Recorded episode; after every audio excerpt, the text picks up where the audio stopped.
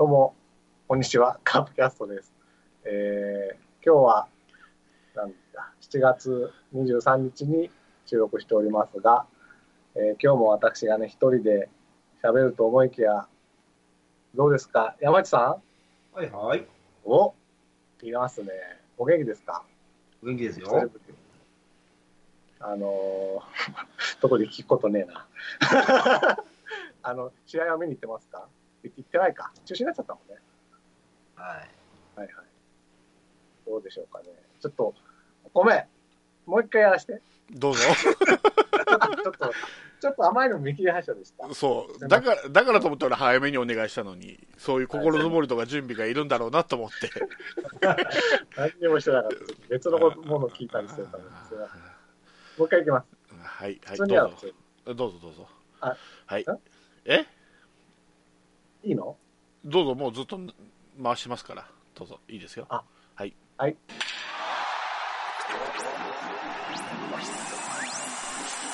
カープキャスト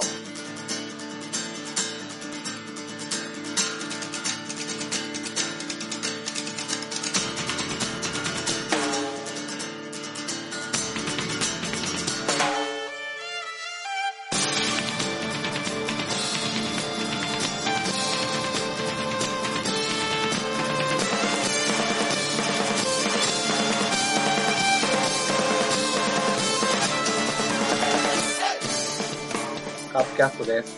えー、2週ぶりのカープキャストですが、皆さんはどうお過ごしでしょうか？えー、というわけで、今日も一人で喋ると思いきや、今日はね、仲間がいっぱいいますので、山内さん、はーい。お元気ですか？元気です。なんか話題ありますか？話題、そうですね。うんもう、優勝決まっちゃいましたね。いやいや、まだわか、まだわからないという話を僕は今日しようと思ってはあ、そうです。ないかな。うん、まあ、ですね。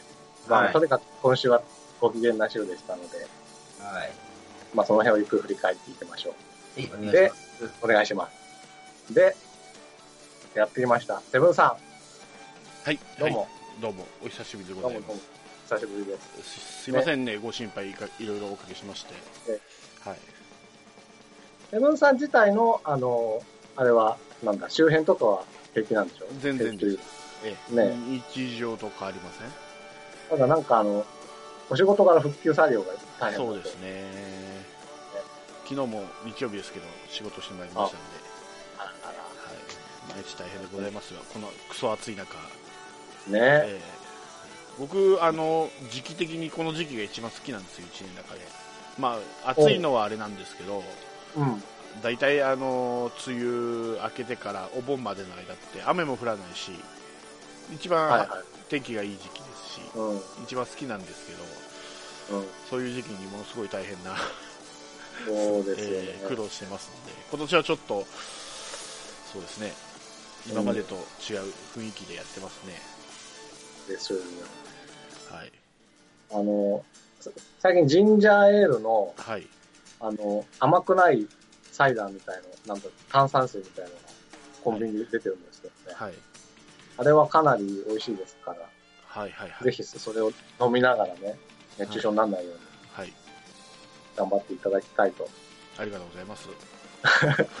プラスまあ、ね、こうやって、まあ、たまに気分転換に収録、ね、カープの話できたらいいなというそうです。ね。はい。ね。はい。うんということで、まあ、ここからは、ここからというか、いつも通りカープキャストを進めていきたいと思います。はい。あ、そうだ。で、そう。で、あの、そういう、セブンさんがね、あの、まあ、前の回に心配だな、みたいな回を一回やったのに対して、あの、83と書いて、やっさんさんという方が、心配のメールをくださったようで、はい。本当にそれはありがとうございますと。そうですね皆さん。ありがたいですね。ねはい。ありがたいですよね。はい。ぜひ、あの、そういうことなんでね、これからもカープキャストよろしくお願いしますということで、はい。始めていきたいと思います。はい。では、いいですか？どうぞ。えー、こんな感じだったっけ？いいですよね。うん。あの、好きにして？7月16日です。ね、中日戦、えー、えっ、と何、何回戦だ？ちょっとまあ開かないところ。13回戦の試合から見ていきたいと思います。思いますこれは、あれですよね、あの、えーオールスターが明けて、1日空いての祝日の日曜日にやったとそうですねいう試合ですね。海海の日でしたっけね、海の日か。はいで、えーこっちの先発、カープの先発がジョンソン。はいで、えー中日の先発が吉見。はいまあ、1回、2回、4回、8回、9回と着々と1点ずつ。これ全部ホームランでしたっけ？全部ホームランじゃないか。じゃないね丸ホームラン、松山ホームラン、石原タイムリー、西川タイムリー、野間タイムリーと。はいうん。で、で、中日は6回の裏に、えー1点返す、平田のショートゴロの間に1点返すものを、まあ、5対1の、まあ、解消という感じだと思いますが、この試合は何かありますか？はい。はいあはいあの指名してくださいあじゃあ、山下さああ、僕ですか？はい。ん。うん。そうですね。もう、もう、中日が名古屋ドームで勝てなくなりましたね。こっからが。ああ、まあ、一緒はするけどね。うんうん。まあでも、この試合見て、ああ、もう、底力なくなったなと思いましたね。中日の。はい。あとはまあ、この試合はやっぱり、もう今週ここから大活躍するフランスワがうん。出始めですよね。はいはい8回にジャクソンのピンチをフランスワがうん。えー封じたと。本当にだから、僕は再三言ってるその一撃必殺というか、こういうピンチをなんとか一人ビシッと抑えてくれるピッチャーが欲しいと思ってた中、そういう系統をしつつ結果残してくれたんで、僕はすごく嬉しかったんですけどね。エブさんはどうですかね、その辺も含めて。はい。えフランスはですか、フランスは。フランスはいいですね。いいですね。いいですね。ジャクソンがちょっと不甲斐ないだけにいいですね。そう。はいもうこれがね、だから、ジャクソンもダメダメ、ジャクソンの始まりですから。うん、まあ俺、もう去年から言ってたん言ってたんですけども、うん。昨シーズン終了後に解雇するべきだったなって、ジャクソンはね、うん、うん、いや、それはまあ選手としては、まあ、そこそこやれるかもしれないけど、助っ人としてはちょっと不安だし、うん。そのいい悪いど、えーとねまあ、去年、一昨年ぐらいは、うん3試合良くて1試合悪くてっていうぐらいのペースだったのに今、本当に2試合に1試合は悪いような感じなのでそ悪いジャクソンが来る可能確率が高くなっているっていうのを見るとちょっと、うん、まあわ分かんないですけど他のチームがね取ってまたサファテみたいにすごいよそのチームでか日本,、ね、日本の球界に慣れてよそのチームで大活躍する可能性はあるかもしれないですけどもうちょっとしんどいかなと思ってます。うん、もう上がっても来ないですか？うん、まあ、そうですね、その何が原因なのか、まあ、彼自身の問題なのか、それとももう、えー他の球団がジャクソンの攻略、弱点というか攻略方法を見つけたのか、ちょっとそこは分かんないですけど、うん、もうよっぽど、そうですね、今までのスタイルを変えるとか、えー何かあーその配球的なものなのか、それともうん、あの球威とか癖とかそういうの、まあ分かんないですけど、何かが原因かは、うん。まあ、そこを見極めれるのが、えー、宇根コーチなのか、まあ、2軍で笹岡コーチなのか分かんないですけど、まああのーまだね、あのーシーズン、まあ、折り返してちょっとなんで、うん。まあ、下でしっかりつ、えー作ってきて、またもう一回上で試す可能性はあると思うんですよ、チャンスもあると思うし、まあ、それ次第ですね、もうそこでもう、うん前と変わらない状態であれば、もう俺は今シーズン、もう使わない、うん、フランスがいいだけにね、う。うんんじゃないかなまだ大事もいますからね、他にカンポスが。、そうもう一人取ったやつもいるからねそうなんです。よでその外国人枠のせいでエルドレッドとか、まあ、上がれない状態でいますんで、はああ、ですね。い、今一枠空いてますけど、そうですねこれはどっちに使いたいですかね。どっち使いたいあかか。多分迷ってるんだと思うんですよ、うん首脳陣は。だから上げてないと思うんで、うん。ただ、今回、まあ、ちょっと先の話になるんですけど、高橋光也がまあ抹消されて、うん。うん。先発にもしフランスは回すんでしたら、うん。うん、あのカンポスって可能あ性もありますよね。あなるほど。はいまあ、かあのもう一人のが、えー、とヘルウェイブでしたっけ、新しく取った、あ名前全然覚えてない。の可能性は十分あるかなありますね。あるあるはいそうですね。ただ、この高橋光也の枠に例えば下で投げている薮田とか他の選手を当てあまあ、福井とかね当てがわれるんでしたら、えーバッターの方が上がってくるエルドレッドが上がってくる可能性もあると思いますけどちょっと分かんない。多分そこをまだ迷ってるんじゃないのかなと思ってます。首脳陣も。まだ決めかねてるから上げてないだろうなと、なるほどね。はい。まあ、そうですね。うんえ、逆にですね、じゃあ、あの、ジャクソンはちょっとあれですけど、ジョンソンはこれは復活したと見ていいですかね？この試合。えっ、と、7回1失点。しかも名古屋ドームで。いいんじゃないですか、ジョンソン。いいですか？うん信用していい？山下さんはどう思う？いや、ジョンソンいいですよ。ういいんで。すか、うん不。安定ない？うん、別に、うん、ないですね。まあ、あるとしたら、うん。もうほ他球団がジョンソンの慣れしてきたっていうか、まあう、ん。それなりに攻略してきて、それこそその さっきのジャクソンじゃないけど、いいジョンソンとうん悪いジョンソンの出る、悪いジョンソンの出る可能性が高くなるかもしれないけど、あ。うん。まあ、先発ローテーションとしては十分、ね、優先順位は上から数えた方が早い位置にいますから。はい。あ、まあ、僕もに今のところ2番には考えてますけどね。うん。ですよね。うん。はい。うん。で、ただ、あともう一つは、大体いつも話題に出るんですけど、いつまで石原なんだろうな。っていうキャッチャーが。うん。もうこれはしょうがないのかね。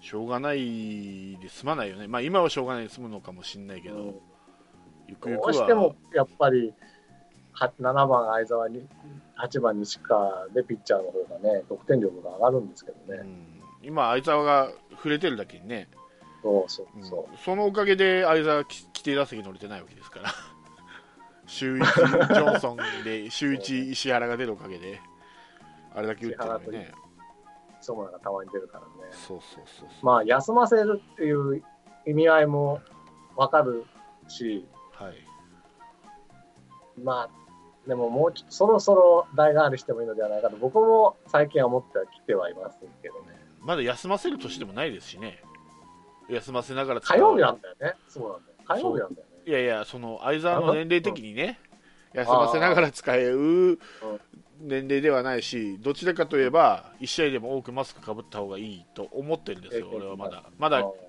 その打つ方は別として、その守備の方では完成されてないと思うんですよね、まだ。うん。うん、石原の域には達してないと思うんで、1試合でも多くマスクかぶった方がいいと思うんです、僕は。だからあとはい、相沢ってこの前の高橋光也の時もい磯村だったでしょ？うん。なんかひ左ピッチャーの時は相沢じゃない方がいいみたいなことあるんですか？ねいやそれはない。んじゃないのかな、偶然？ただ、偶然じゃないの、うん。ババッテリー返すでしょ？二軍、ね、二軍でのね。うん、多分。相性の問題だと思うけど、ああ。よくに下で投げてるから、まあ前不評だったミキティと白浜みたいなことってことか。あのーだから中村悠太が投げる時も磯森じゃなかったっけ、でした。ねそうでしたね、うん最だから後の方、そこはうん関係ないんじゃないの？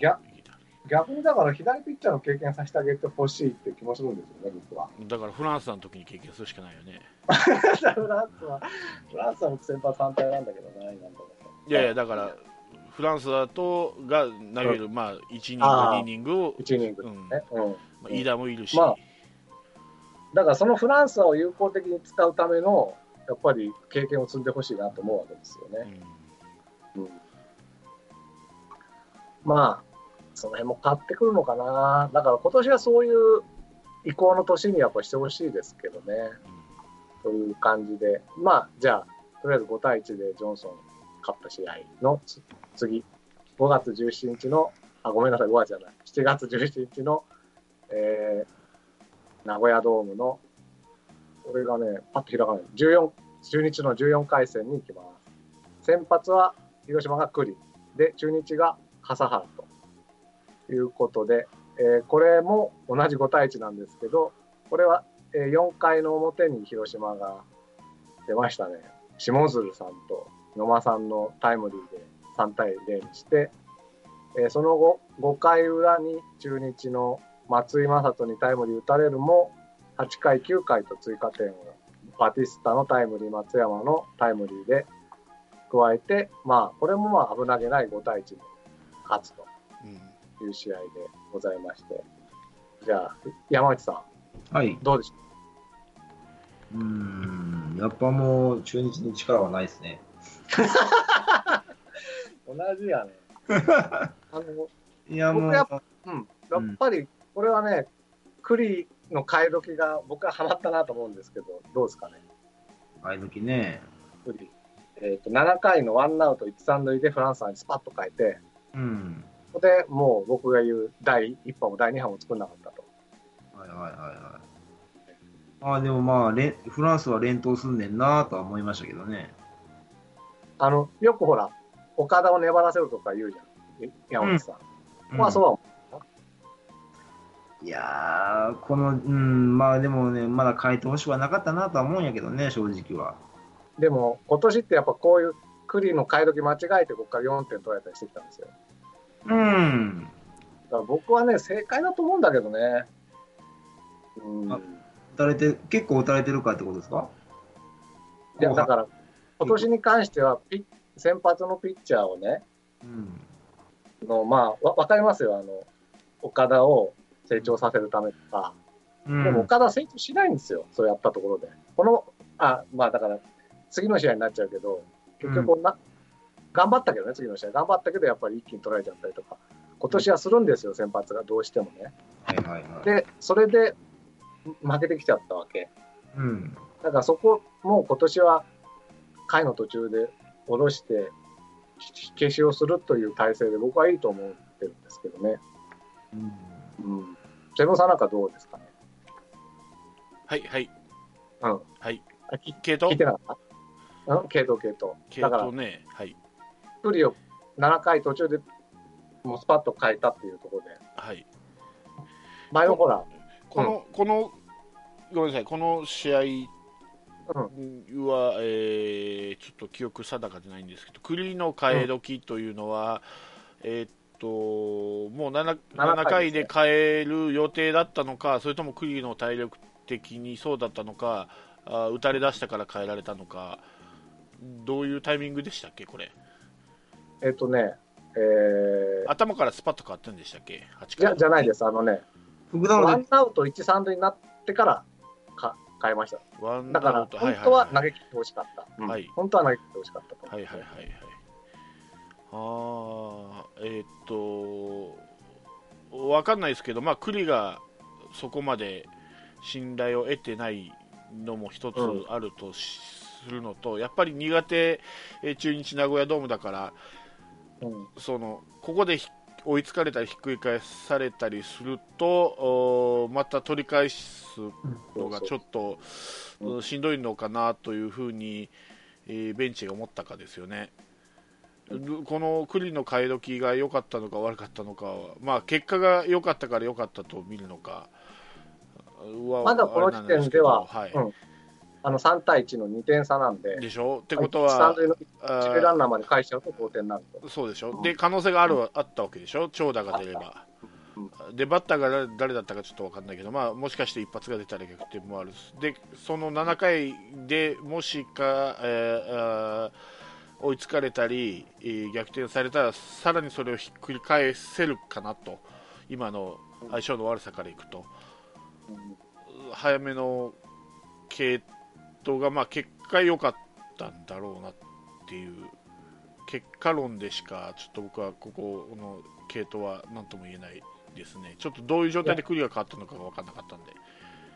打たれた、例えばそういう、その、なんていうんだろうな、あの、まあ、ここまで、この回までは先発投げてほしいっていう回があったとして、うんその段階、その途中で、ワンアウト、ツーアウトでちょっとピンチを作ったところで、えーフランスは出したり、まあ、えーアデュは出したり、長川出したりするんですけど、うん僕はそれは本当にいいと思ってるわけ。うんこ特に今年のカープのピッチャーに関して言うと、たとえそれで失敗したとしても、それは失敗だと思ってないんですよ、僕の場合はね。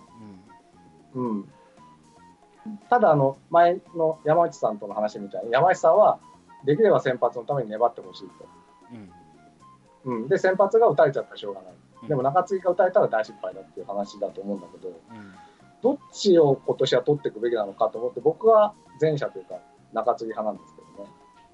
失敗したとしても。僕はそのピッチャーの状態にもよると思いますけどね、うん。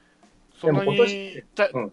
あの体力も消耗してない、そんなに、まああのまあ、ピッチャーってよくあるのが、そのイニングだけなぜかお調子が悪いってことあるじゃないですか、例えばそう。8回まで投げたのに3回だけよすごく悪かったとか、まあ、あそういう、はいはい。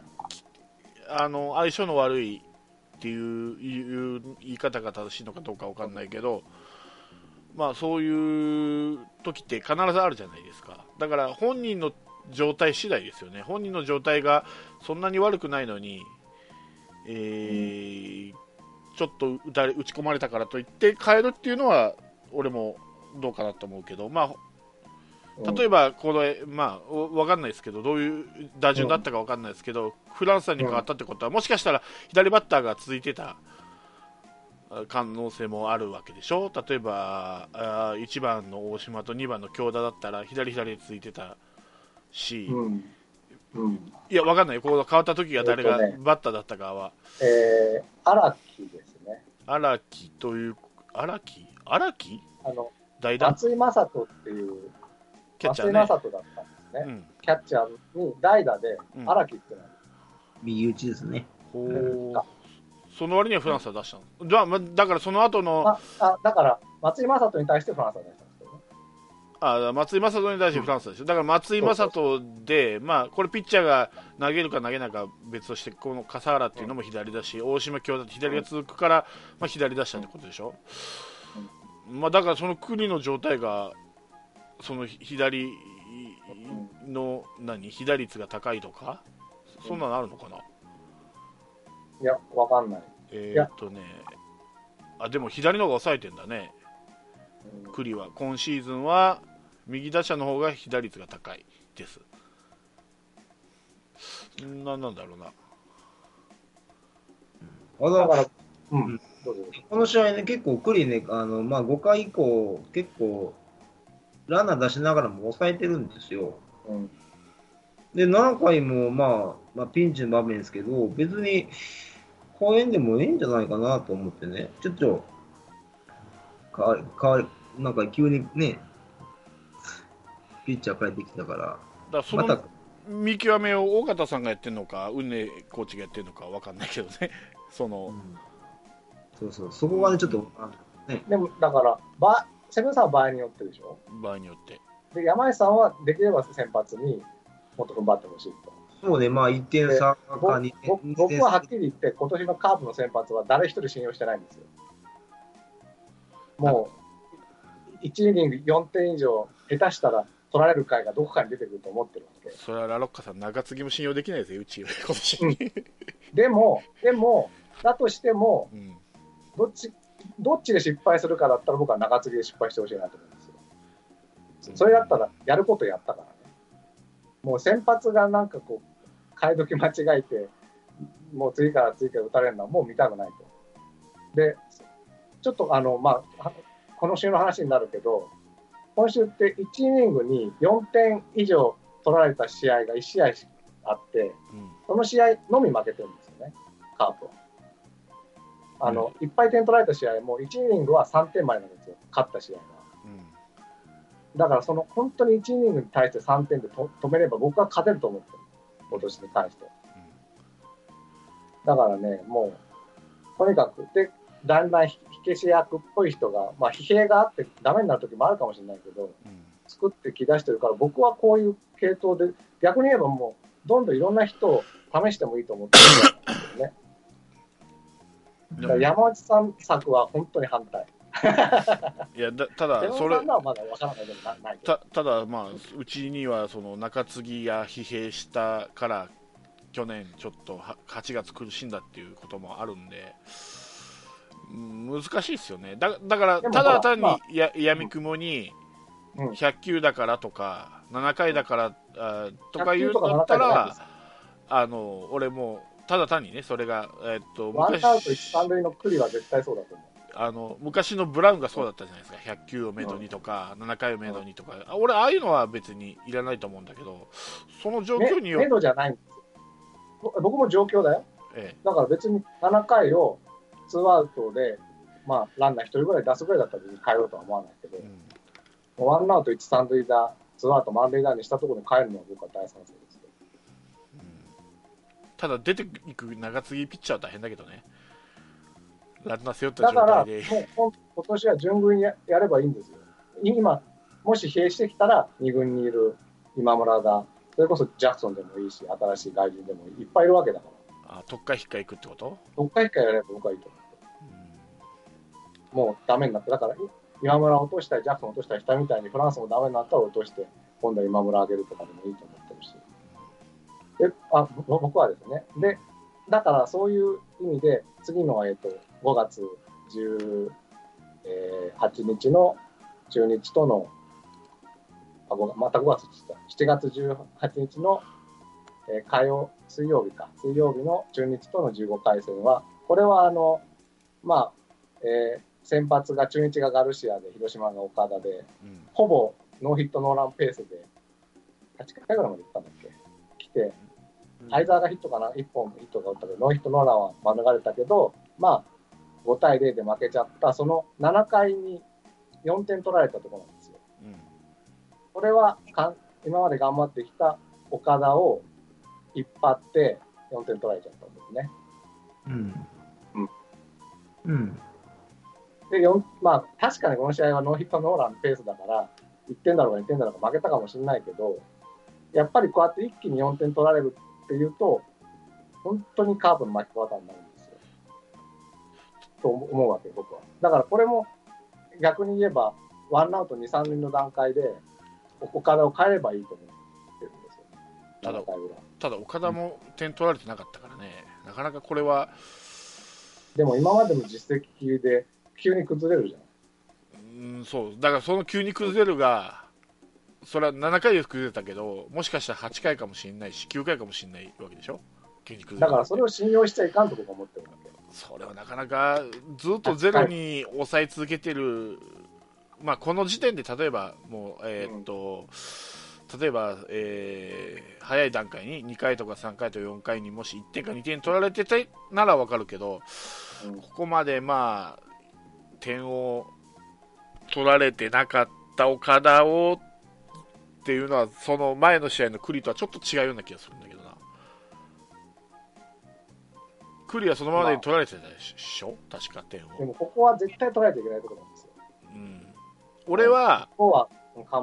あのー岡田、えじゃあじゃあ岡田云々よりも、この試合はもう、ガルシアにしてやられたと思ってるから、うんうん。うん、でそれはもちろんそうそうなんでうん。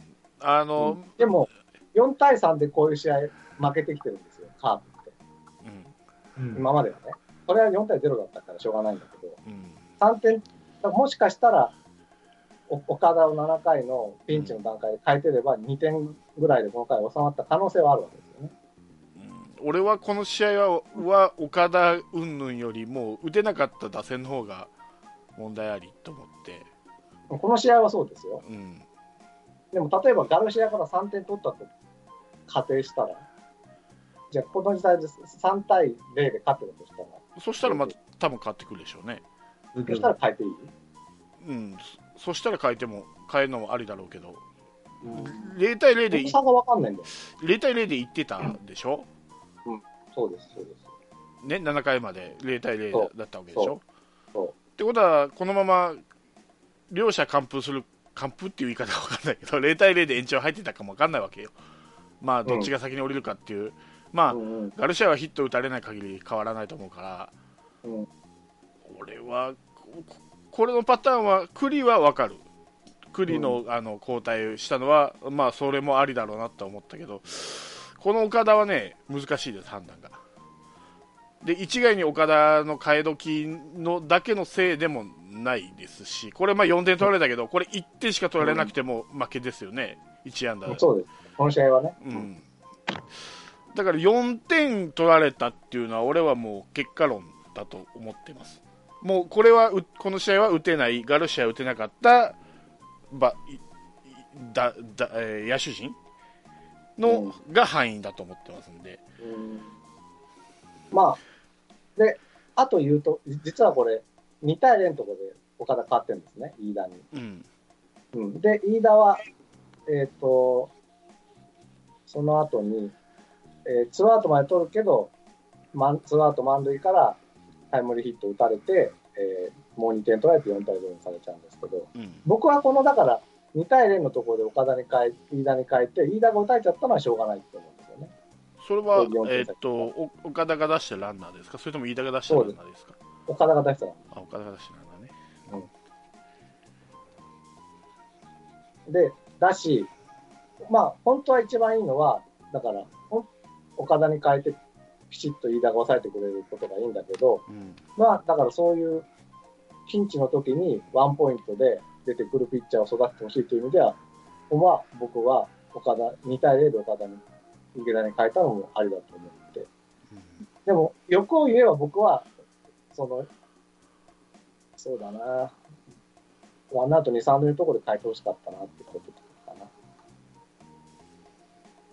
僕はね。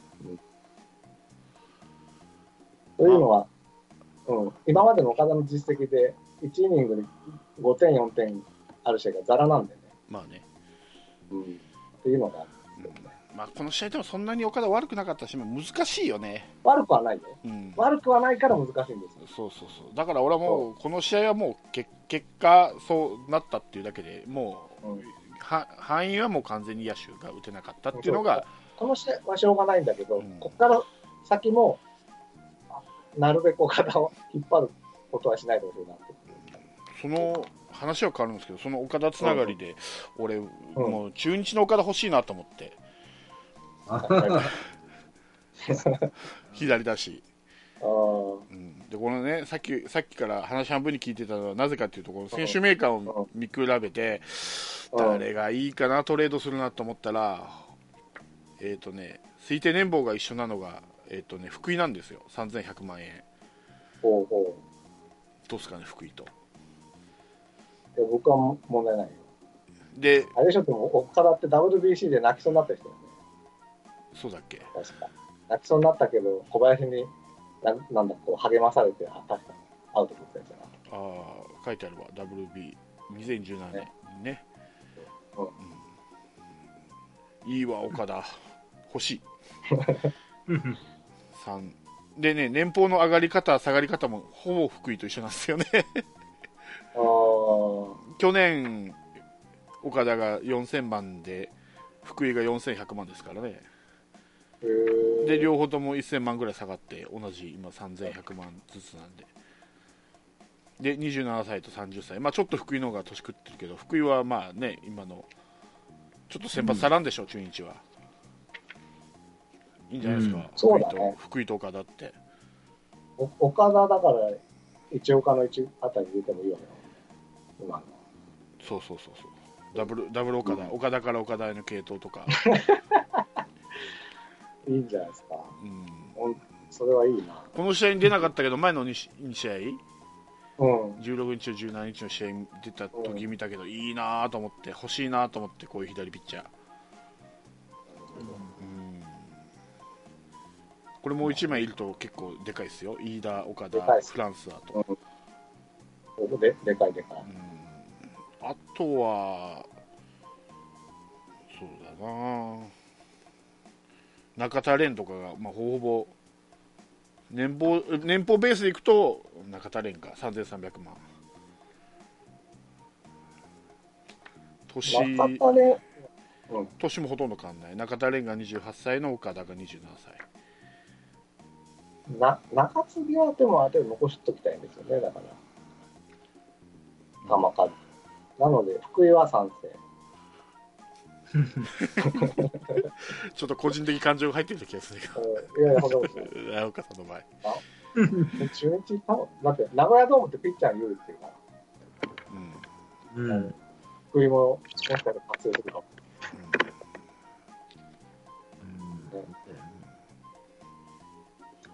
どうですかね福井と岡田でもな片一方はバリバリ1軍片一方は 2軍だからなうん。もう一人つけなきゃダメかね。プラス金銭、でもいいかな。でも年俸は一緒だからね選手としての価値は同じってことでしょ？ああ。中日、でも中日今出ししぶりでしょ？だからちょっと違うんじゃな。いあの、貨幣価値が。うん。わかんないけど。そうかな。広島の方がもしかしたら貨幣価値が高い。い。やいやカープもええ加減しぶちんだぜ、普通まあ、しぶちんではあるけど、ここ2年多少上がってるじゃないですか。うん、だって去年の成績なら丸3億乗ってもおかしくないぐらいなのに2億ちょっとだからね、うん。ね。うん。はい話がそれましたが。中日岡田がいいなと思いました。はいだからそうそういうことも含めてね、中継ぎ頑張ってほしいということの中日3回戦で2勝1敗でした。はいで、まあ、ちょっと今まではぐちゃぐちゃ言ったけど、ここからじゃあ楽しい巨人3回戦ですよ。ああんま楽しくない？あのね楽しい楽しくないっていうよりかなんかね何か見えざる力が 巨人に勝たせないっていう風にしてるうんしか思えない3試合ですねこの感想から言うこと。こまで、うん、巨人がマツダスタジアム9連敗そう。去年あき続いてね。あれだけヒット打ってあれだけ点取って勝てないってこれねもうね。まあ俺がきょあの去年松田スタジアムで巨人に呪いかけたんだけどその呪いが多分効いてるんだと思うんだけど。うんもうほ神の見えざる手で無理やり 巨人に勝たせない？特にあの下鶴のはそう、思うとさ7月20日ですね。そう7月20日金曜日ね。はいはいはいえー巨人との第14回戦、マツダスタジアムと。で、先発が、えー広島は、誰だ？祐介。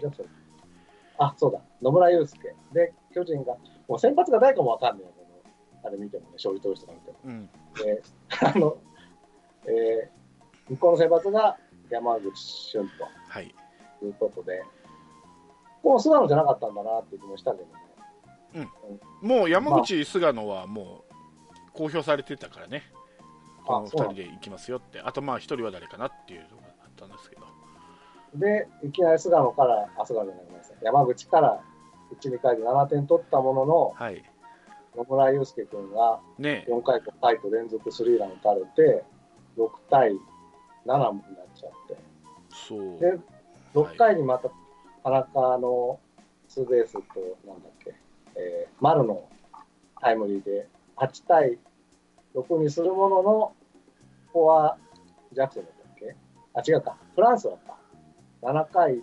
ごめんなさい。